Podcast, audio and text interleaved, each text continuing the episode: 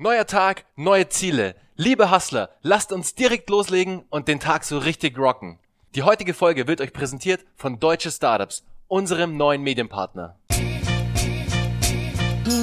Herzlich willkommen zu einer neuen Folge von We Hustle Radio. Heute mit Juri Ströwe, Deutschlands jüngsten Kinobetreiber. Was macht man, wenn man eine absolute Passion für Kinofilme hat? Na klar, man geht ins Kino und zieht sich immer die neuesten Blockbuster oder Arthouse-Filme rein. Nicht so Yuri. Als junger, ambitionierter Unternehmer hat er im Kinobereich seine Leidenschaft gefunden und das damals angeschlagene Kinocenter Rhein-A bei Bonn übernommen, um daraus sein eigenes, noch kleines Kinoimperium zu starten. Bald sollen neue Seele, Standorte und Konzepte folgen. There is no business like show business. Ich spreche mit Juri heute über seinen Weg zum Kinochef mit zehn Angestellten, über welche Marketingmaßnahmen er den Kinogänger von heute erreicht und wie er die Digitalisierung in seiner Company vorantreibt. Servus Juri. Hey Bernhard, vielen Dank, dass ich am Start sein kann. Ich freue mich sehr und ich hoffe, ich kann was zu deinem coolen Podcast beitragen. Das glaube ich auf jeden Fall, Juri. Herzlichen Dank auch für deine Zeit und dass du mich hier in eurem coolen Hotelzimmer empfängst. Wir sind hier, müsst ihr wissen, in der Suite vom, nee, Käse, wir sind hier in einem ganz coolen, chilligen Hotel und sitzen hier am Tisch und der Juri hat noch einen Kollegen von sich mitgebracht der auch hier mit uns in der Runde sitzt. Und ich würde sagen, wir starten jetzt einfach direkt mit dem Podcast und check mal aus, was du so im Kinobusiness machst, Juri.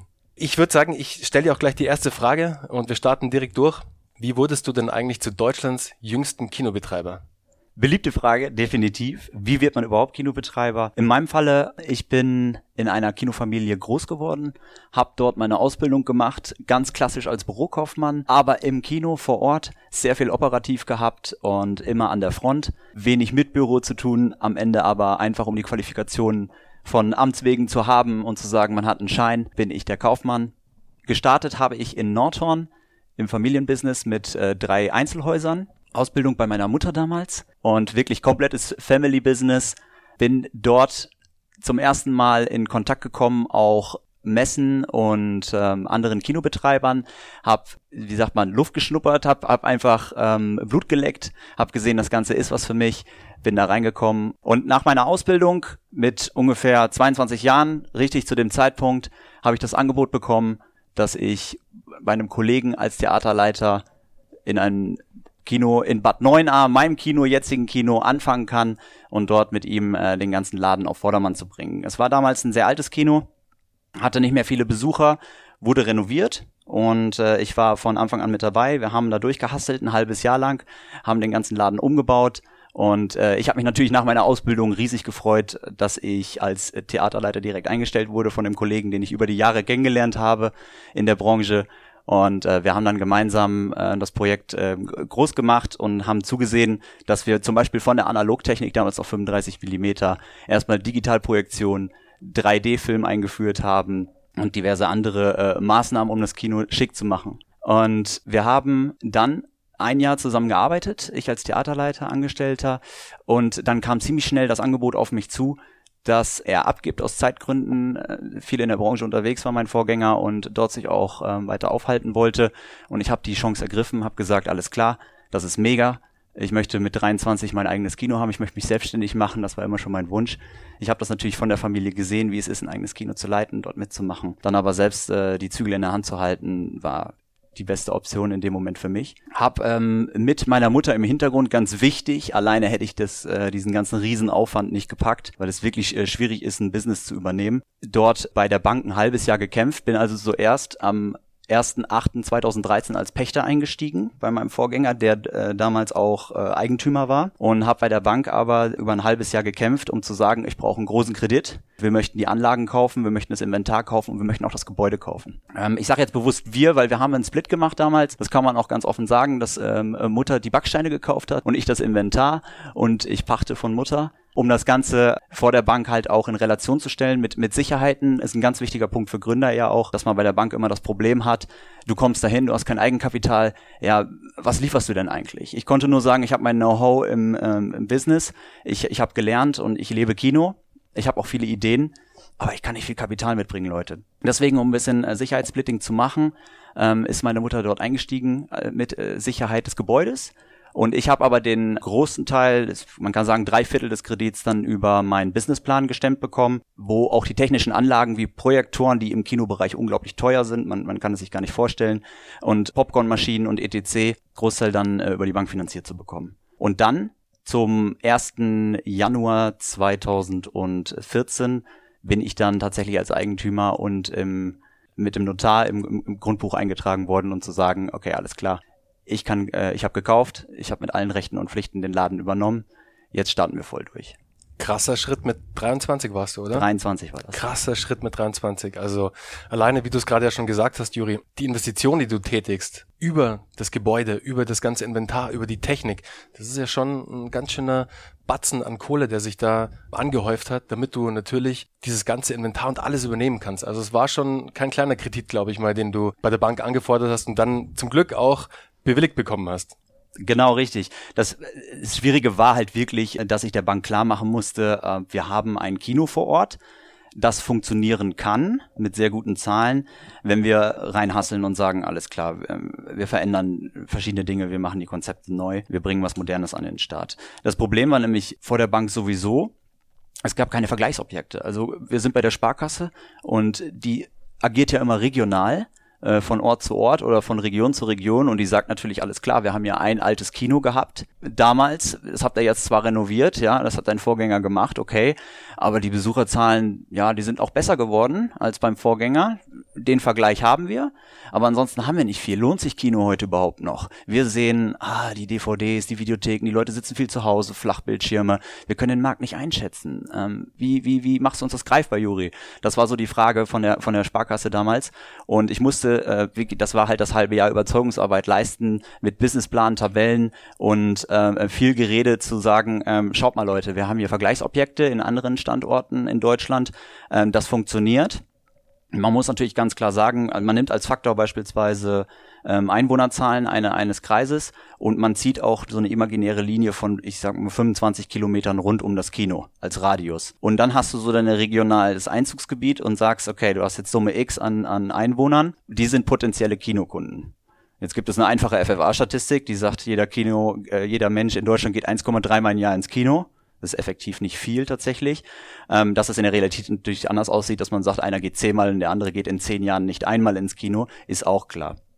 So, und so konnte man Zahlen aufbauen und konnte man sagen, alles klar, über Kollegen, über ein Gutachten, über einen Businessplan von Fachleuten auch aus dem Kinobereich. Da bin ich auch zum Glück über mein Netzwerk mit vielen äh, guten Leuten zusammengekommen, die mir ähm, Zahlen liefern konnten und, und Berichte, die ich dann nachher verwenden konnte, um der Bank zu zeigen, hey, das kann funktionieren.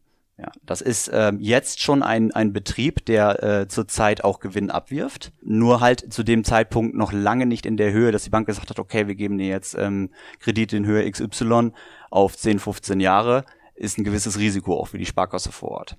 So, wir waren auch bei anderen Banken vorstellig. Ich habe so viel geredet, also ich war wirklich, ähm, das war, war eine Sisyphus-Arbeit. Ich bin dort von, von Finanzhaus zu Finanzhaus gegangen und wurde teilweise, äh, wurden meine Unterlagen und Businesspläne nicht mal richtig angeguckt und ich wurde schon gleich rausgeschickt mit der Begründung, so Kino, ja, Zinsen sind niedrig, aber heute kommen mit was Interessanterem.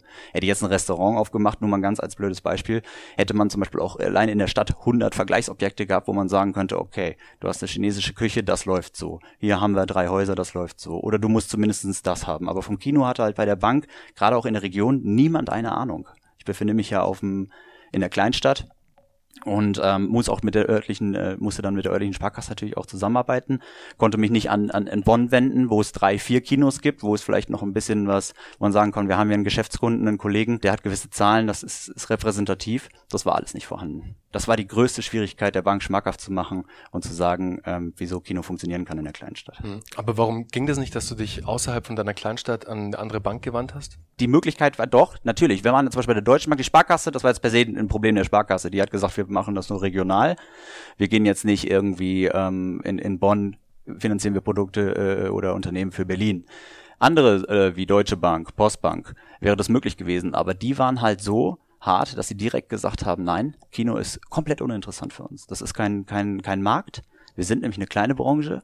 Ich kann das mal zusammenfassen, dass wir äh, Ticketerlöse in der Branche von rund einer Milliarde im Jahr haben. Wenn man das vergleicht mit Automobil oder Versicherung oder sonstigen Branchen, ist das echt gering. Ähm, wir haben auch in Deutschland nur 1600 Kinos und deswegen sagen die Banken einfach, das ist uns ab einer gewissen Größenordnung zu krass. Also bis 100.000 wäre vielleicht noch gegangen, aber da brauchten wir einiges mehr, um sowas zu übernehmen und zu kaufen. Und da war die Ablehnung sehr groß. Herzlichen Glückwunsch, dass es dann doch geklappt hat und dass sich die Sparkasse am Ende dann Sparkasse war's, die ja. Sparkasse dann doch überzeugen hat lassen, nach langer Überzeugungsarbeit von dir und von langem Hasseln am Businessplan und Zeitinvestitionen. Aber es hat am Ende doch geklappt und man sieht wieder, auch wenn es am Anfang vielleicht nicht so aussieht, dass es was wird, wenn du nochmal Zeit reinhaust und einfach wirklich dran bleibst und Gas gibst, dann kannst du das Blatt wenden und am Ende des Tages kannst du es dann drehen und für dich gewinnen, das Ganze. Finde ich sehr cool, Juri. Du hast vorher schon einen, einen sehr wichtigen Punkt erwähnt, Thema Netzwerk.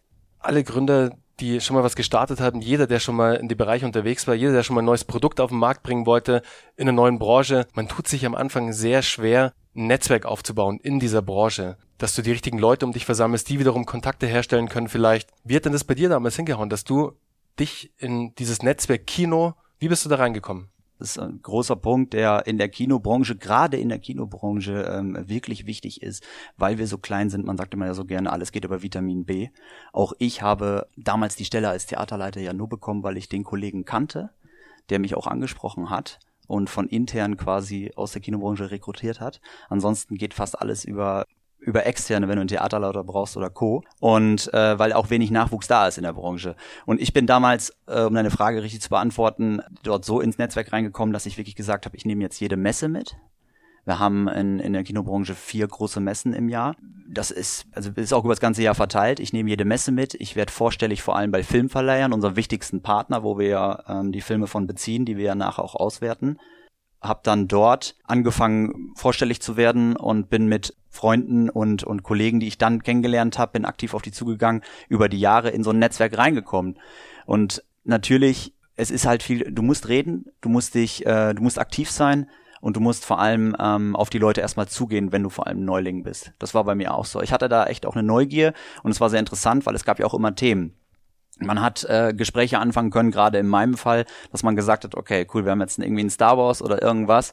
Bin ich bei Verleiher XY, bin einfach mal ins Gespräch gekommen, wie, wie diese Auswertungsschiene ja nicht nur in Deutschland läuft, sondern, sondern wie wir sowas dann auch weltweit ähm, vertrieben und sonstiges. Und darüber hinaus sind Kontakte entstanden, Geschichten und, und, ähm, und Workshops, die ich dann besucht habe im Kinobereich, wie man beispielsweise auch Marketing macht im Kinobereich. Da gibt's auch ein paar Leute, die sich dahinter geklemmt haben und gesagt haben, beispielsweise Facebook damals, seht zu, Leute, dass ihr, dass ihr ein bisschen von der Zeitung wegkommt, seht zu, dass ihr ein bisschen was online macht. Das alles mitgenommen habe und dann einfach wirklich Leute angesprochen und kennengelernt habe. Also waren für dich am Anfang super wichtig, dass du auf den, auf den großen Events unterwegs warst, dass du da auf den Events aber dann nicht das kleine Mäuschen warst, der da irgendwie so in der Ecke steht und hallo, hier bin ich, sondern du bist proaktiv auf die Leute zugegangen. Du hast dir für dich auch ein Gebiet gesucht, jetzt Thema Social Media, Thema Facebook, wo du mehr Wissen als vielleicht ein älterer Kinobetreiber jetzt auch hast, der schon länger in der Branche vielleicht unterwegs ist, wo du dann sofort auch so einen Gesprächsstoff auch hattest, wo du diskutieren konntest, so hey, schau mal, ich meine, ihr macht Printwerbung, funktioniert ja ganz gut für die Zielgruppe,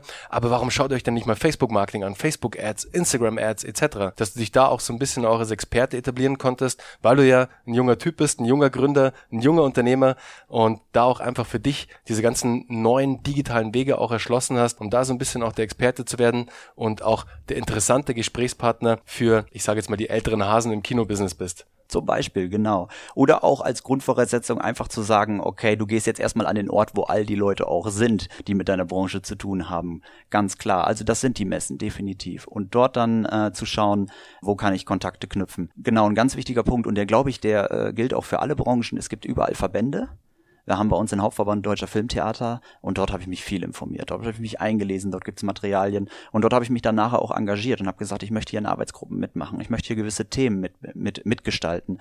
Das fängt damit an, dass man wirklich ganz ähm, ähm profan sagt, wo fängt denn jetzt, wo, wo machen wir Regionalversammlung? Oder wo, wo sehen wir zu, dass wir ein bisschen die, die Mitglieder des Hauptverbandes äh, briefen über aktuelle Zahlen aus der Filmwirtschaft? Und darüber hinaus in Arbeitsgruppen, ähm, wie entwickelt man eigentlich eine Filmförderung weiter?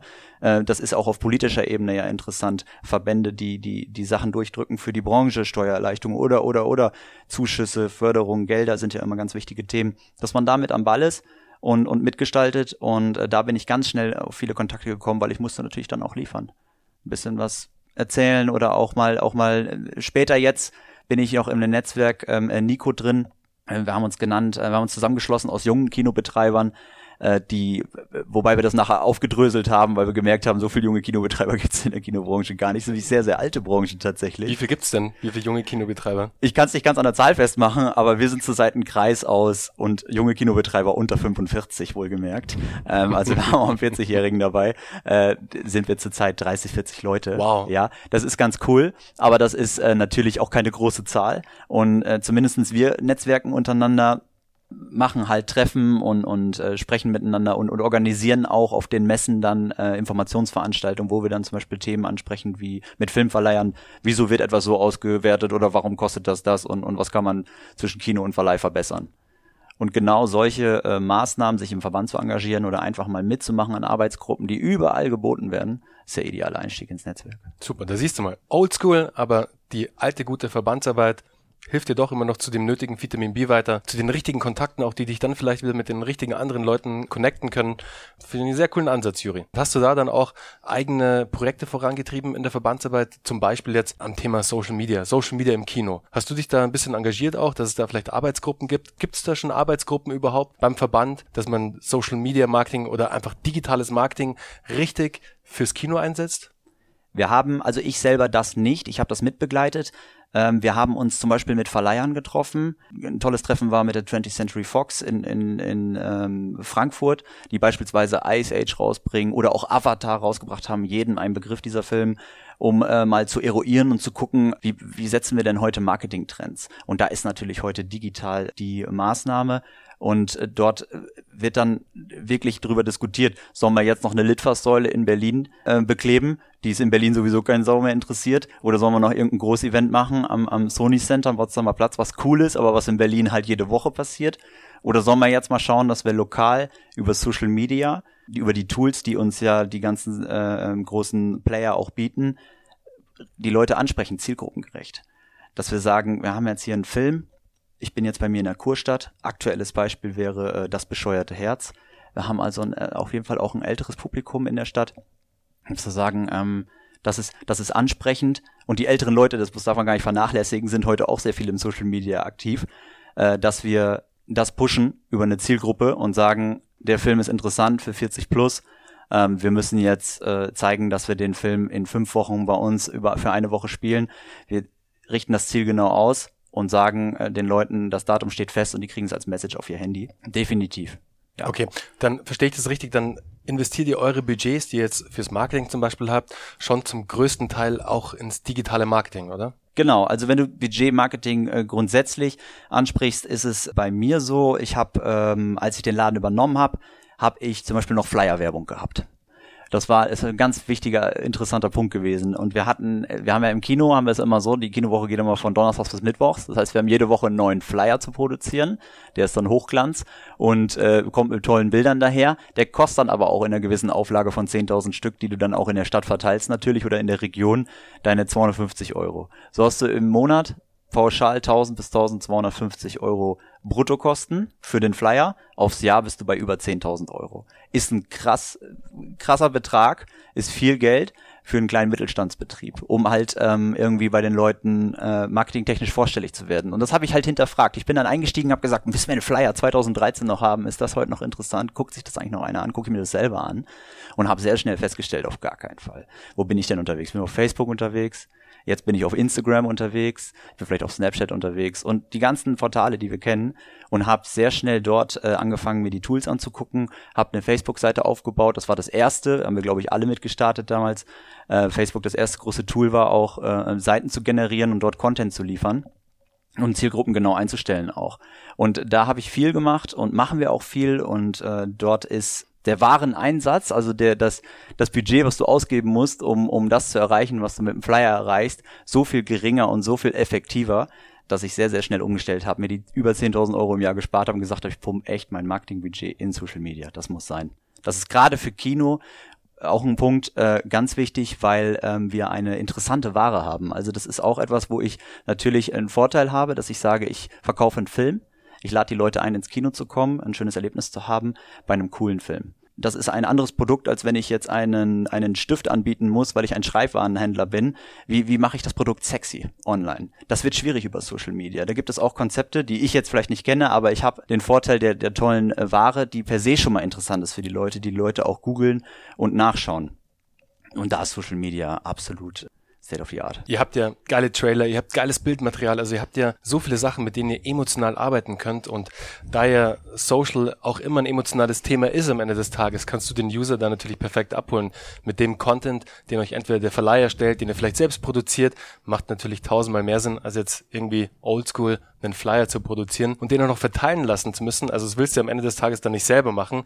Dann brauchst du noch Personal, der den Flyer verteilt. Du hast mega viele Kosten am Ende des Tages. Im Gegensatz wenn du jetzt eine Facebook-Ad schaltest, die du genau targetest auf die Person XY, alte XY, in dem Ort XY, hast du ein viel größeres Outcome und eine viel bessere Performance, als wenn du jetzt eine wegwerfbare Flyer produzierst. Weil was passiert heute, wenn du einen Flyer in die Hand kriegst? Du schaust genau eine Sekunde drauf und willst ihn nur schnell wieder loswerden. Also kein Schwein schiebt mehr einen Flyer ein. So wie es mir zumindest. Und wenn ich es beobachte, ich habe ja auch oft mit Flyern experimentiert, wenn du es beobachtest, das ist nur noch Wegwerfware. Also Flyer heute im klassischen Sinne interessiert eigentlich niemanden mehr. Ja, das ist auch, glaube ich, auch nicht für kurzfristige Ware auch nicht mehr interessant. Wenn du etwas hast, was du über ein Jahr anpreisen kannst, sei es eine, eine Opernübertragung bei uns im Kino, was ein sehr spezielles Feld ist, dann denke ich, dass es schon noch interessant ist, auch was zu produzieren und zu sagen, okay, das gebe ich dir in die Hand, weil das liegt noch in der Zukunft. Aber grundsätzlich ist es wirklich äh, nicht mehr nicht mehr up to date. Und äh, wir haben Zielgruppen, ich meine, es ist ja, es liegt ja auf der Hand, wenn, wenn, wenn wir einen Film zeigen für Mädels bis 18 Jahre, ja, die erreiche ich ja nicht per Flyer. Die erreiche ich auch nicht per Zeitungsanzeige. Die erreiche ich noch nicht mal über das Fernsehen, ähm, weil die auch das alles nicht mehr gucken. Wobei ich als Kinobetreiber natürlich keine Fernsehwerbung schalten kann. Aber der Verleiher macht es. Die muss ich ganz gezielt über Instagram ansprechen. Da packe ich das Bild rein von dem von der tollen Liebeskomödie und sag, hey Mädels, der Film ist doch super. Das Buch habt ihr dazu gelesen. Mach ein paar Hashtags dazu. Und und äh, wir haben, ich habe ähm, der Paul, der bei mir als Theaterleiter arbeitet, macht sehr cooles Social Media äh, Grafikdesign. Der ähm, kann das sehr gut, hat das auch gelernt und bastelt einfach unglaubliche Bilder aus dem vorhandenen Content, den wir vom, vom Verleih geliefert bekommen und liefert einen Mehrwert, das ja auch gerade sehr wichtig ist bei Instagram, dass du nicht einfach nur ein Foto postest, sondern dass du ein, ein Bild postest, wo du erstmal hängen bleibst, weil du denkst, ey, das ist echt cool designt.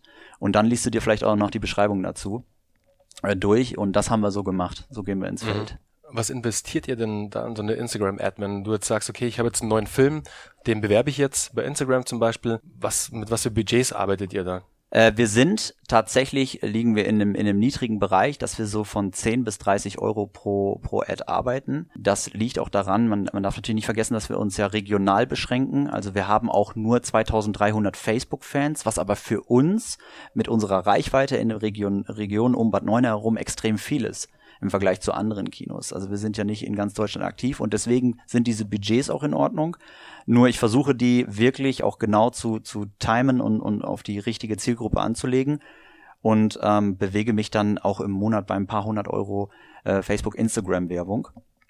Bin dann immer noch kostengünstiger im Vergleich zu den klassischen Medien und habe aber auch einen anderen Mehrwert, ja.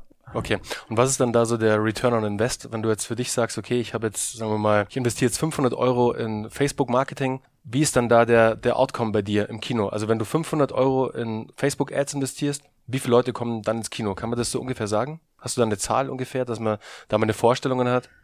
Ich würde sagen, also ich, ich glaube, dass es per se sehr schwierig festzumachen ist, weil ich natürlich nicht die Leute an der Kasse frage, habt ihr jetzt eigentlich aufgrund der Facebook-Werbung jetzt hier den, den Besuch ins Kino gewagt, sondern ich bin eher ein bisschen auf der Philosophie, dass ich sage, ich muss sehr präsent sein. Ich möchte jeden Tag bei den Leuten auf dem Handy auftauchen oder zumindest einmal in der Timeline irgendwie nicht nervig, sondern mit einem coolen Bild, mit, mit irgendwie einer coolen Story dazu. Genau festmachen kann ich es wirklich nicht, kann ich dir gar nicht sagen, nein. Ich versuche aber zu sagen, äh, dass ich dass ich wirklich äh, präsent bin, genau, dass ich jeden Tag halt am Start bin. Okay, dass man den, den Brand ähm, des Kinocenters Rhein Aas genau. immer wirklich wahr, wahrnimmt und auf dem Schirm hat, ja. wenn man jetzt eine Instagram-App aufmacht und durch den Feed scrollt, dass zumindest einmal am Tag ein Bild von euch irgendwie präsent ist, Richtig. dass der Brand halt da ist und so, ah ja, ich könnte mal wieder ins Kino gehen. Genau. Um das festzumachen, da bin ich übrigens auch dran, das wäre das nächste, was wir, was wir auch äh, starten wollen, wären vielleicht Bonusprogramme, um auch Benutzerkonten zu haben, um zu sagen, alles klar, der Kunde hat jetzt hier das gebucht, vielleicht aufgrund der Facebook-Anzeige auch. Interessiert sich für das, deswegen schlage ich ihm das vor, ganz klar. Aber da Kino als Ware ähm, oft auch ein Spontanbesuch ist und gar nicht mal eine langfristige Investition oder sonst irgendwas von den Leuten, muss ich halt präsent sein, um zu sagen, hey, komm, wir haben doch gehört, irgendwie, vielleicht haben wir es auch im Fernsehen gesehen oder sonst irgendwo, Star Wars läuft, cool. Und dann scrollst du durch den Instagram-Feed und siehst, ja, aber auch in meiner Stadt. Mega. Weil das ist wirklich oft kein geplanter ähm, Gang, der Gang ins Kino, sondern es ist, es ist eine spontane Aktion, dass Leute sagen, ey, wie sieht's aus? Heute regnet's. Und dann gehe ich mit meiner Freundin ins Kino und gönn mir eine große Popcorn. Mhm. Macht für dich auch mega Sinn, dass du es am Ende dann tracken kannst, woher denn der Kinobesucher kommt, weil du dann auch deine Budgets neu ähm, allokieren kannst, deine Budgets neu auch verteilen kannst, wenn du siehst, hey, warte mal, irgendwie 500 Leute sind diesen Monat aufgrund der Facebook-Anzeige gekommen. Ja klar, was mache ich nächsten Monat? Ich buttere das Doppelte an Budget rein, dann kommen auch das Doppelte an Leute. Ganz klar. Deswegen finde ich sehr wichtig für dich, dass du für dich, wie du schon gerade sagst, jetzt am Hand eines Bonusprogrammes oder whatever, dir eine Mechanik findest, eine Mechanik baust, eine Mechanik bauen lässt, wo du genau zurückverfolgen kannst, woher der einzelne Kinobesucher kommt. Ob es über eine Incentivierung ist, dass du sagst, der Kinobesucher hat in Instagram das und das Bild gesehen und du gibst ihm einen Code an die Hand, du gibst ihm vielleicht eine kleine Popcorn an die Hand, whatever, wenn er den Code Instagram 10 oder whatever an der Kasse sagt, das er aber nur wirklich auch über die Instagram Ads sehen hat können, damit du es dann für dich am Ende des Tages zurückverfolgen kannst, weil du kannst ja ganz einfach eine Liste führen. Das wird sich vielleicht rumsprechen bei den Jugendlichen irgendwann, aber deswegen musst du es immer wieder neu anpassen auf die Ad, aber da kannst du dann wirklich manuell eine Liste führen einfach und siehst, hey, okay, heute kamen roundabout 20 Leute wegen der Instagram-Ad.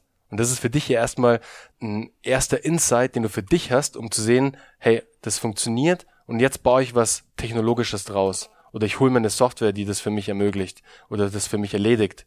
Weil du dann siehst, okay, dann kann ich es auch direkt automatisch zuordnen. Aber erstmal manuell zuzuordnen, über gewisse Codes, über Incentivierungen, glaube ich, wäre ein cooler Anfang. Ja, absolut doch. Gebe ich dir recht. Kurze Unterbrechung im eigenen Interesse.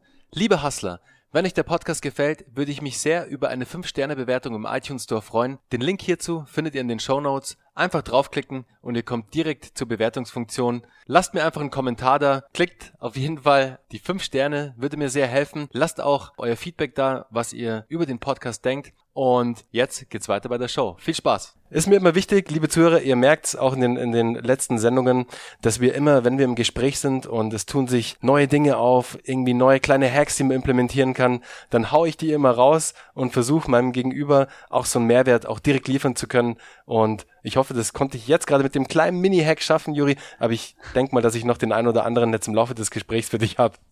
Absolut, ich bin, bin davon überzeugt, Bernhard. Sehr cool. Ähm, vielleicht noch ganz kurz zu deinen Besuchern. Das wollte ich noch loswerden und das solltet ihr nämlich auch hören, liebe Zuhörer.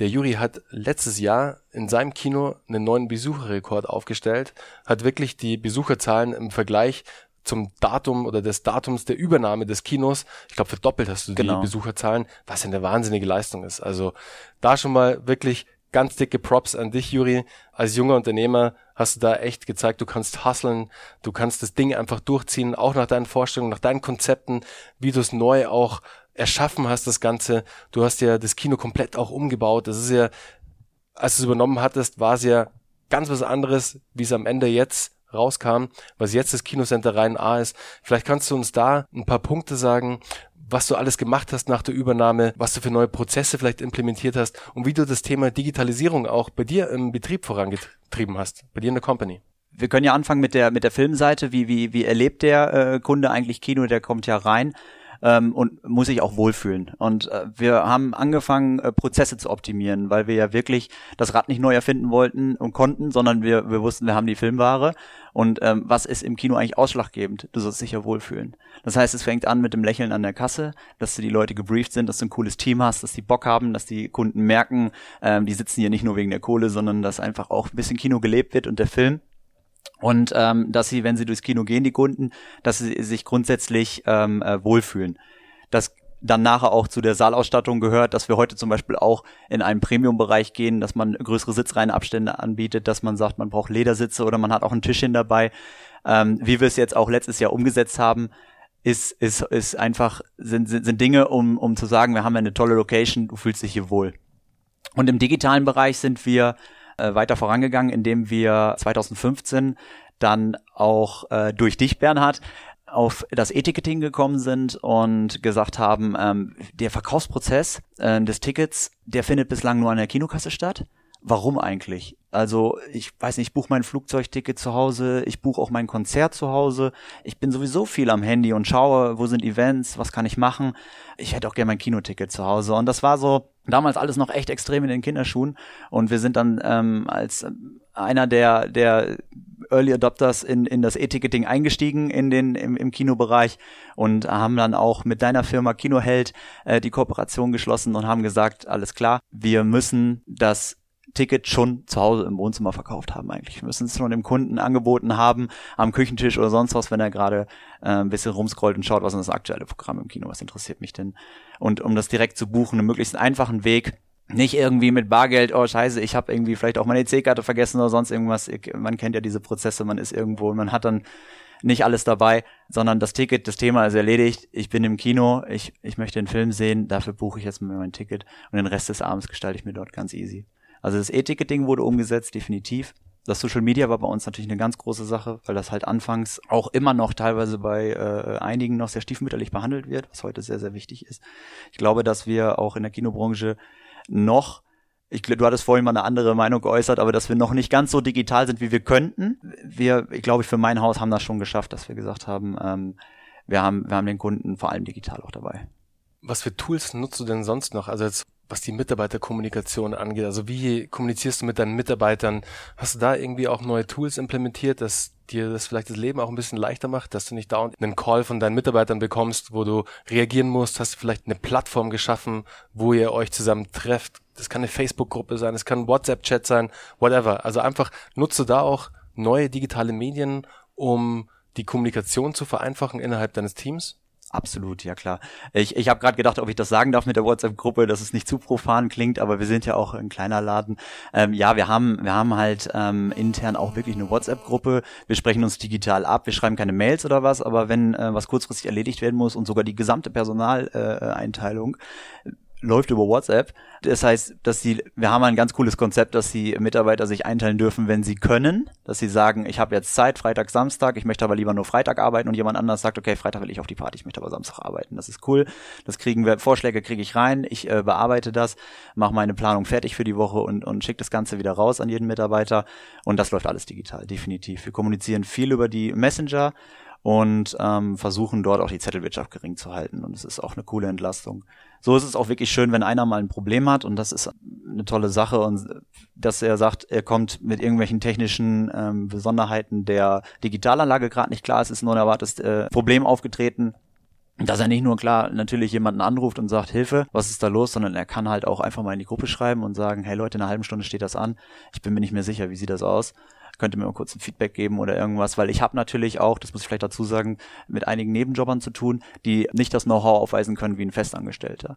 Und dass man dann einfach schnell mal ein Feedback gibt und sagt, cool bleiben, ne, irgendwie den Knopf drücken oder dass du dich hier kurz schließt mit dem, geht über diese Medien super. Ja. Ihr seid ja auch ein super junges Team. Ich meine, deshalb musst du ja auch an das Team deine Kommunikationsmittel und Maßnahmen anpassen. Weil was würde es dir bringen, jetzt mit einem, einem relativ jungen Mitarbeiter zu sagen, hey, du musst mir aber Mails schreiben.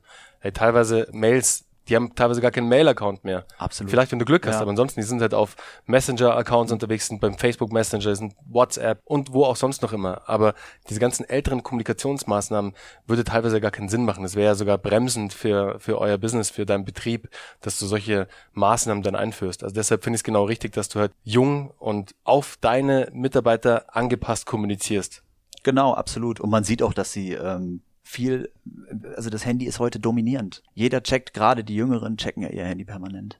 Und da kommst, kriegst du sofort Feedback. Wann hast du sowas jemals mal gehabt? Das ist ja auch eine spannende Zeit, ne? Zu sagen, auch als Chef, okay, cool, ich möchte jetzt mal irgendwie was in Erfahrung bringen oder ich möchte auch was äh, mitteilen. Sei es nur eine ganz kurze Info, Freunde, der Film ist ab 16, denkt dran. Fifty Shades of Grey dürfte nicht unter 16-Jährige verkaufen, der neue jetzt. Und zack, habe ich allen mitgeteilt ja, ich hau natürlich auch noch äh, vielleicht noch ein Handout raus oder sonst irgendwas.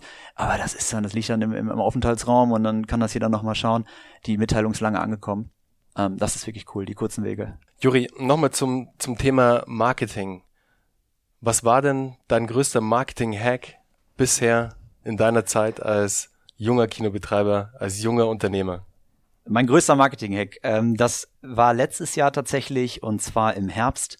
Wir haben sehr analog angefangen. Wir haben nämlich unseren kleineren Kinosaal ähm, auf Premium umgebaut, wie ich eingangs schon mal erwähnte, ähm, mit Ledersitzen, mit Tischchen, mit sehr, sehr viel Beinfreiheit in alle Richtungen, dass du dich auch, wenn du dich rechts hinlehnst, nicht gleich deinen Nachbar küssen musst, wie es ganz oft in vielen Kinos noch der Fall ist. Die Privatsphäre wurde geschaffen. Wir haben stark reduziert, fast die Hälfte der Plätze weggenommen, um, um diesen Komfort herzustellen und haben uns natürlich auch überlegt, wie kommunizieren wir das Ganze. Wir müssen ja auch irgendwie schauen, dass wir den Leuten das mit, mitteilen. War klar Social Media. Und dann haben wir uns einen Gag überlegt, dass wir gesagt haben, wir haben die alten Kinostühle, die bis dato eingebaut waren, die mussten ja raus, die mussten ja den neuen weichen. Wir verkaufen die unseren Kunden. So. Und die Resonanz darauf war so gigantisch, dass ich das fast als meinen größten Marketing-Hack, glaube ich, beschreiben würde. Wir haben nämlich bei Facebook dann gesagt, alles klar, Leute, habt ihr Interesse an den Stühlen? Wir renovieren ähm, so dass wir dann nachher bei rund 500 Rezensionen äh, gelandet sind, was für unsere Größenordnung gigantisch ist. Und ich dann nachher an dem Tag, wo es ausgeschrieben war, heute könnt ihr die Stühle abholen und wir haben sie wirklich für ein Apfel und ein Ei weggegeben, 20 Euro und haben gesagt, pro Stuhl und haben gesagt, ihr müsst auch noch selber ausbauen. Da habe ich mir, habe ich so, einen, so einen doppelten Gag geschaffen für mich selbst auch noch. Wir hatten unglaublich stressig viel zu tun mit dieser Renovierung, wie das natürlich so ist, weil wir hatten auch einen kurzen Slot von nur zwei Wochen. Das kam noch hinzu, es musste zu Fuck You Goethe fertig sein, zu Fuck You Goethe 3 letztes Jahr der mit äh, viel Erwartung äh, bei uns Kinobetreibern äh, in der Pipeline stand und ich wollte vorher den Saal fertig haben. Und dazu kam halt, dass ich dann gesagt habe, alles klar, die Stühle verkaufen wir. Und dann war das an dem Tag, das ist eine Stunde gedauert, da waren über 100 Stühle ausgebaut. Das war gigantisch. Ne? Die Leute standen vorm Kino, die waren parat. 17 Uhr Donnerstag, ich weiß es noch ganz genau, ich mit der ganzen Mannschaft da runter, fremde Leute mit Werkzeugschlüsseln in der Hand. und wir haben den ganzen, die haben mir den Kinosaal auseinandergebaut und haben die Stühle mitgenommen und ich habe gerade noch versucht, die Rechnung rauszuhauen, hier 20 Euro Quittung, bitteschön. Und dass wir dann auch irgendwie miteinander klarkommen. Und in Kombination äh, mit diesem, mit diesem Mehrwert, dass die Kunden dann ihr Stück Kino bei sich zu Hause haben, habe ich natürlich gesagt, liefert Bilder.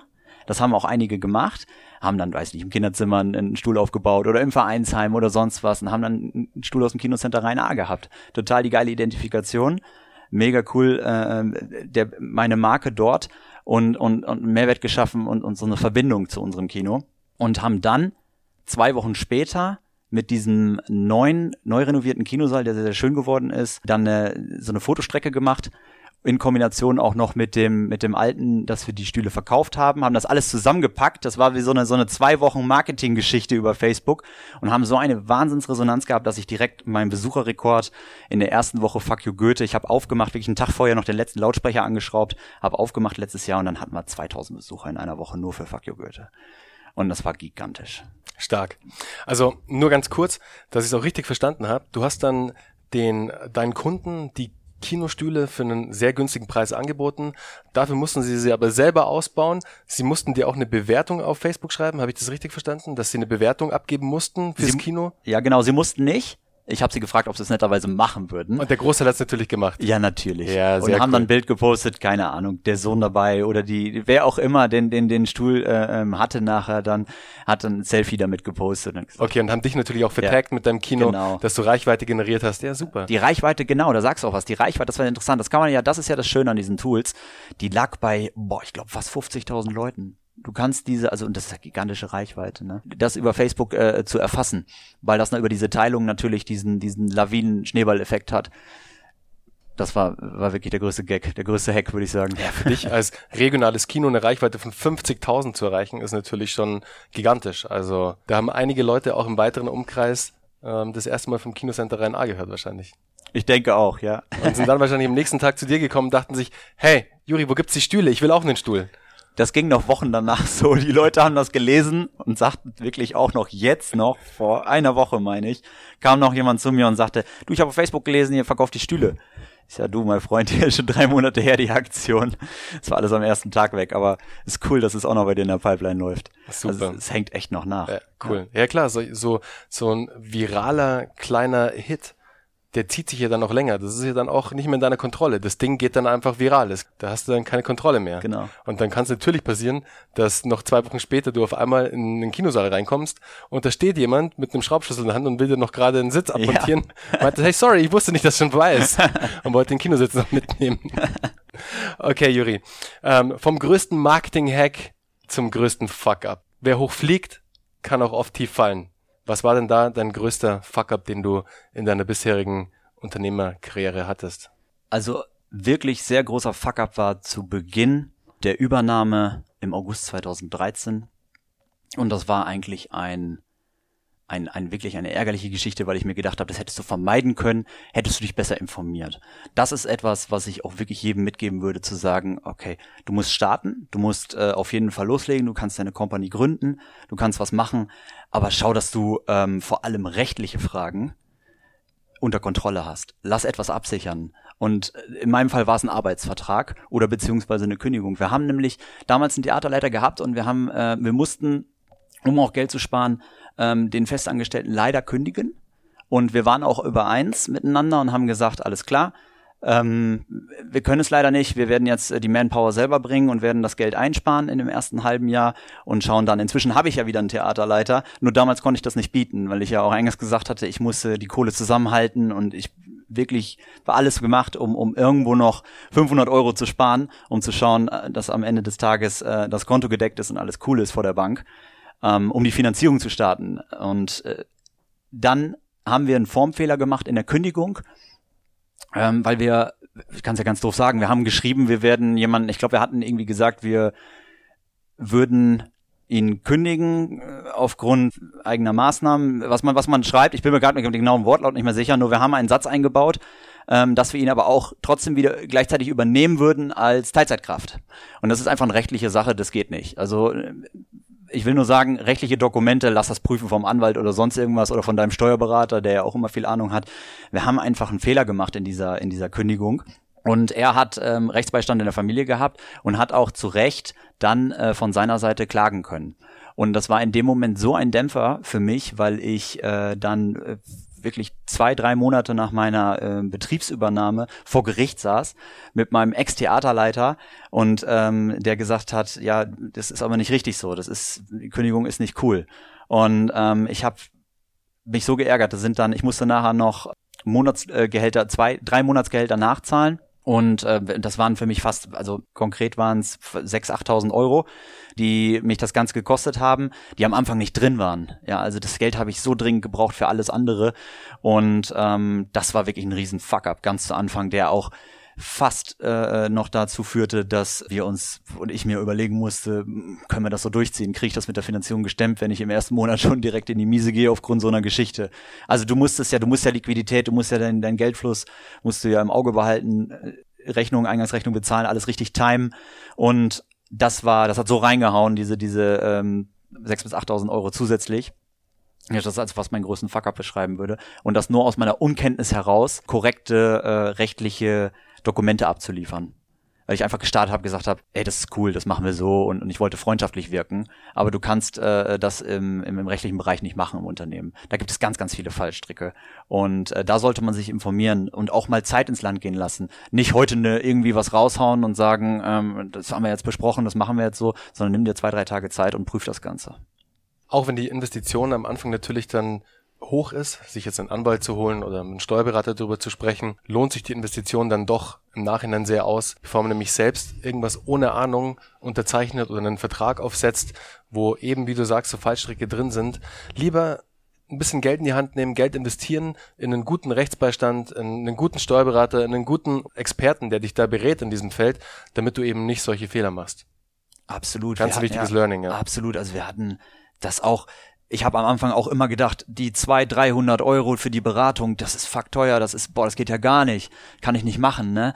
300 Euro, da kannst du viel mit anstellen, da kannst du zumindest schon mal dein, dein, dein, dein erstes, äh, deinen ersten Facebook-Monat mit überbrücken. Nein, die 300 Euro wären Peanuts gewesen gegen, gegen die Summe, die nachher da anfällt und ähm, unbedingt rechtliche Sachen konkret abklären lassen, wenn man es nicht selbst weiß. Ja, ja auf jeden Fall. Also lernt an dem Fehler von Juri, lernt aus dem Learning, aus dem Insight, den er uns jetzt gerade hier gegeben hat.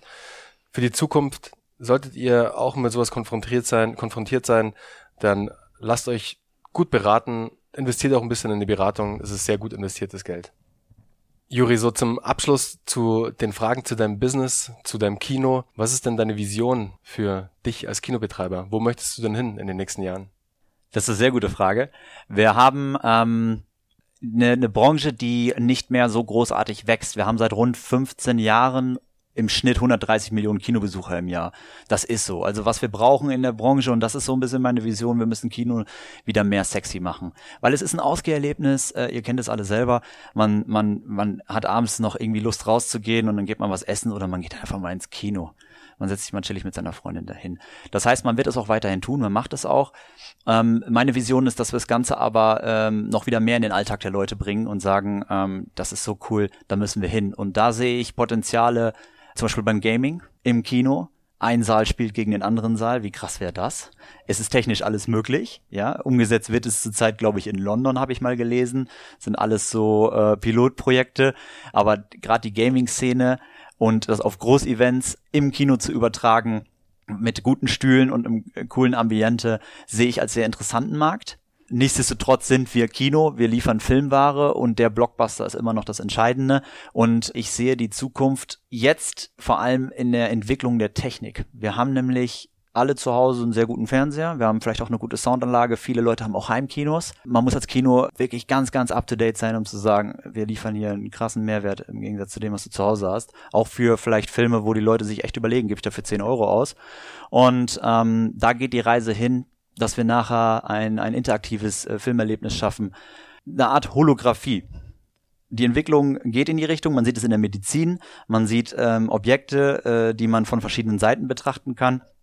Die Zukunftsversion ist so ein bisschen, dass du dich nachher im Kinosaal äh, an unterschiedlichen Plätzen äh, den, den Schauplatz anders erlebst. Quasi Theater im Kino. Also vorne an der Bühne siehst du mehr als hinten rechts in der Ecke, hast aber einen anderen Blickwinkel und siehst die Story anders, um nachher zu entscheiden, okay, ich möchte jetzt irgendwie, weiß ich nicht, in einem, in einem Actionstreifen äh, im Fluchtauto mitsitzen, quasi, oder ich möchte das Ganze von außen betrachten, was man vielleicht auch als Computerspieler kennt, wenn man die Kamera wechselt beim Rennspiel. Und äh, das sind so Zukunftsvisionen, wo ich das sehe. Ob wie, wie schnell das jetzt umgesetzt wird, kann ich nicht sagen. Ich mich selber, um die Frage auch ganz zu beantworten, sehe mich dort, dass ich mich vergrößere, dass ich das bestehende Kinokonzept von mir nehme, vielleicht noch ähm, erstmal ein, zwei Standorte übernehmen kann in Zukunft. Ich habe auf jeden Fall Ambitionen, ich habe da Bock drauf und das Ganze ein bisschen weiterzuentwickeln und den Servicegedanken ganz hoch zu schreiben. Das ist das, was die Leute im Kino brauchen. Wie sieht's denn im, im Sommer bei dir mit Open-Air-Kino aus? Hast du da auch was geplant? Das ist immer eine coole Sache. Open Air Kino ist mir persönlich eigentlich auch eine Herzensangelegenheit. Ich möchte es gerne mal machen. Das Risiko ist halt krass, weil du als Veranstalter immer das Wetter im Hintergrund hast. Und wann haben wir hier in Deutschland mal konstant acht Wochen lang, ich sag mal 30 Grad und fertig und kein Regen? Das kannst du fast nicht mehr liefern und äh, das kannst du, kannst du nicht sicher sagen. Es ist ein Invest, der äh, für mich recht hoch ist, den ich aber auf jeden Fall noch angehen werde, weil wir auch mit, gerade auch mit der Stadt Bad 9a, die haben dort viel Interesse, dass wir ähm, so eine Veranstaltung mal machen und dann in Kooperation mit denen zusammen kann ich mir das sehr, sehr gut vorstellen. Juri, jetzt weg von den Fragen zu deinem Business, mehr zu so allgemeineren Fragen, Unternehmerfragen, wie du dich auch siehst als Unternehmer oder was du für Eigenschaften in einem Unternehmer wichtig findest. Was ist denn für dich die wichtigste Eigenschaft eines Unternehmers? Ich würde sagen, Ausdauer. Du musst gerade in der Gründung arbeiten, arbeiten, arbeiten. Ich glaube, es kennen alle Gründer, dass die, die, der Tag nur 24 Stunden hat und ähm, du gefühlt auch äh, 30 arbeiten könntest. Äh, es gibt immer was zu tun und es muss auch erledigt werden am Anfang. Du musst äh, das durchhalten. Hm, du musst ja auch deine Ruhezeiten nehmen, das hatte ich nämlich in einem anderen Podcast auch schon öfter gehört, das stimmt auch, das merke ich jetzt nach vier Jahren extrem, dass du sagst, okay, du brauchst mal deine Auszeit, dann fängst du vielleicht irgendwann mal an und nimmst einen Tag die Woche und, und legst mal das Handy weg und siehst mal zu, dass du mal einen Mitarbeiter äh, die Aufgaben überträgst. Aber du musst auf jeden Fall erstmal beharrlich sein, an dein Ziel glauben und sagen, okay, ich habe jetzt eine Idee, da brenne ich für, das kann ich auch und ich bin mir sicher, das schaffe ich. Das ist eine Eigenschaft, ähm, Ausdauer, die musst du haben. Du darfst dich nicht zurücklehnen und sagen, ich mache das jetzt mal eben nebenbei und dann surfe ich noch auf YouTube und, und habe noch 30 Hobbys. Das funktioniert einfach nicht, ist meine Erfahrung. Was ich einen ganz wichtigen Punkt finde, ist wir haben sehr, sehr viel, in der Gesellschaft sehr viele Leute, die erstmal einem, einem Gründertum sehr negativ gegenüberstehen. Ich finde es gerade in Deutschland krass, also ich merke das immer wieder, Neid und, und, und so diese Missgunst zu sagen, ah, das ist aber schwierig und, und nein, das schaffst du nicht und überleg dir das gut, immer so diese, dieser passive, passive Art, da sich ein bisschen von zu lösen und zu sagen, alles klar, natürlich muss mir Risiken bewusst sein, aber positiv zu denken weil du hast jeden Tag Rückschläge, du hast immer irgendwas, was richtig nervt und was, was voll abfuckt. Aber äh, daraus äh, zu wachsen und zu sagen, okay, äh, ich gehe das Ganze positiv an, also positive Energie zu haben als Gründer und Ausdauer, das sind für mich die wichtigsten äh, Attribute, die man mitbringen muss, um etwas erfolgreich durchzuziehen.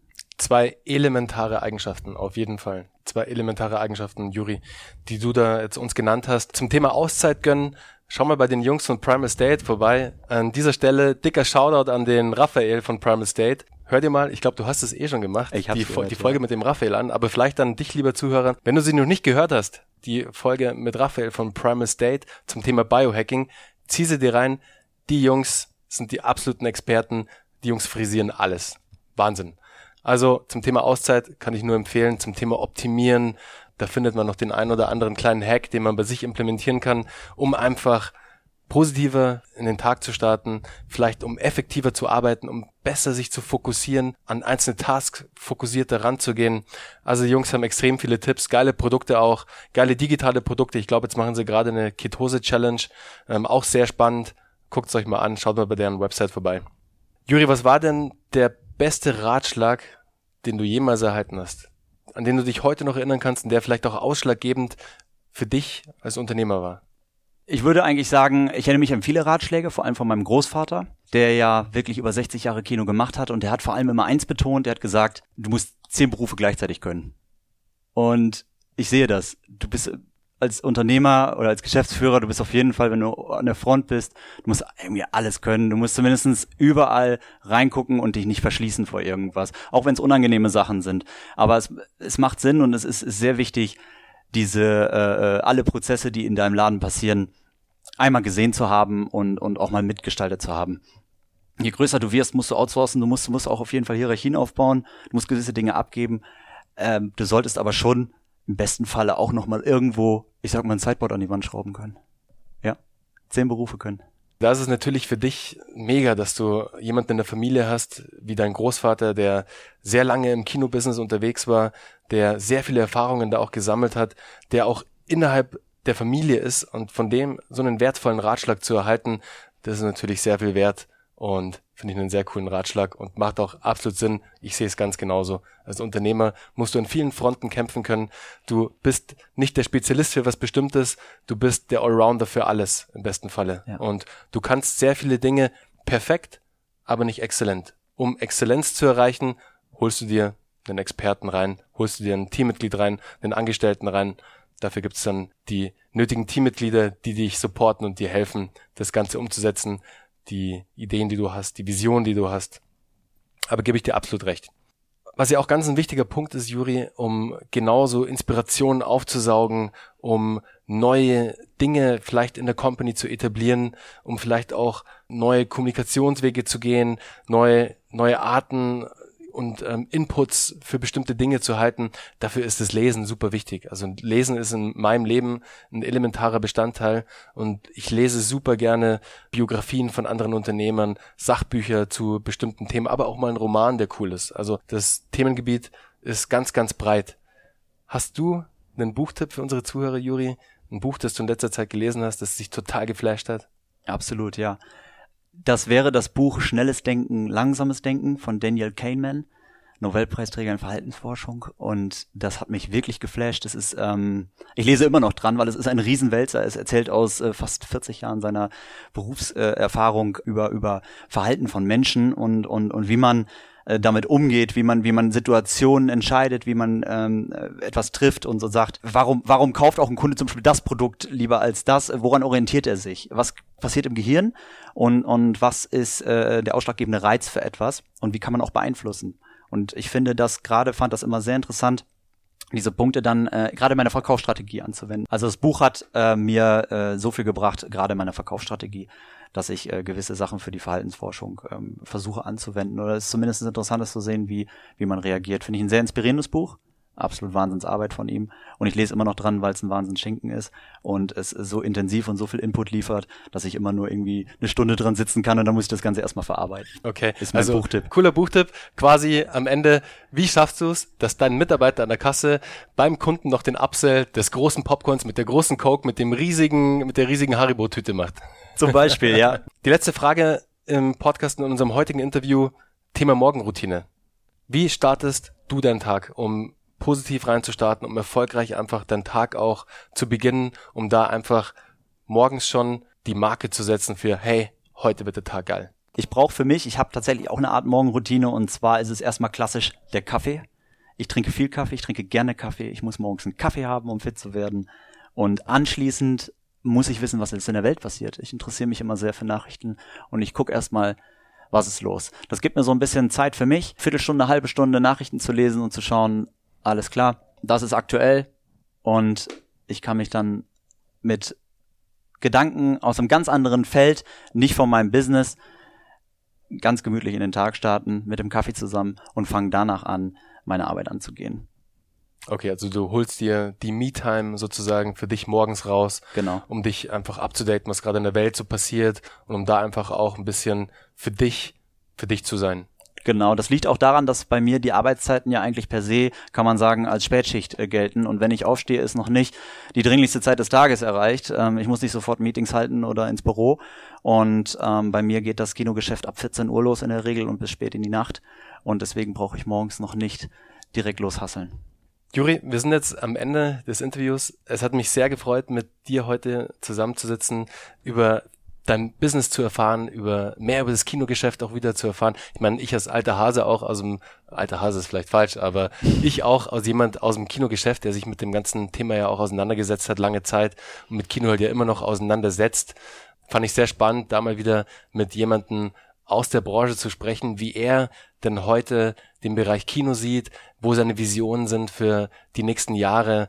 Ich wünsche dir ganz, ganz viel Erfolg für dein Vorhaben für möglichst neue, viele Kinobetriebe hier in ganz Deutschland, dass du deine Company und deine Vision vorantreiben kannst und dein Imperium weiter ausbaust und drück dir dafür ganz fest die Daumen. Aber die Daumen muss ich dir gar nicht drücken, weil du bist ein smarter Typ, der drückt sich die Daumen schon selber. Besten Dank, Bernhard. Vielen Dank.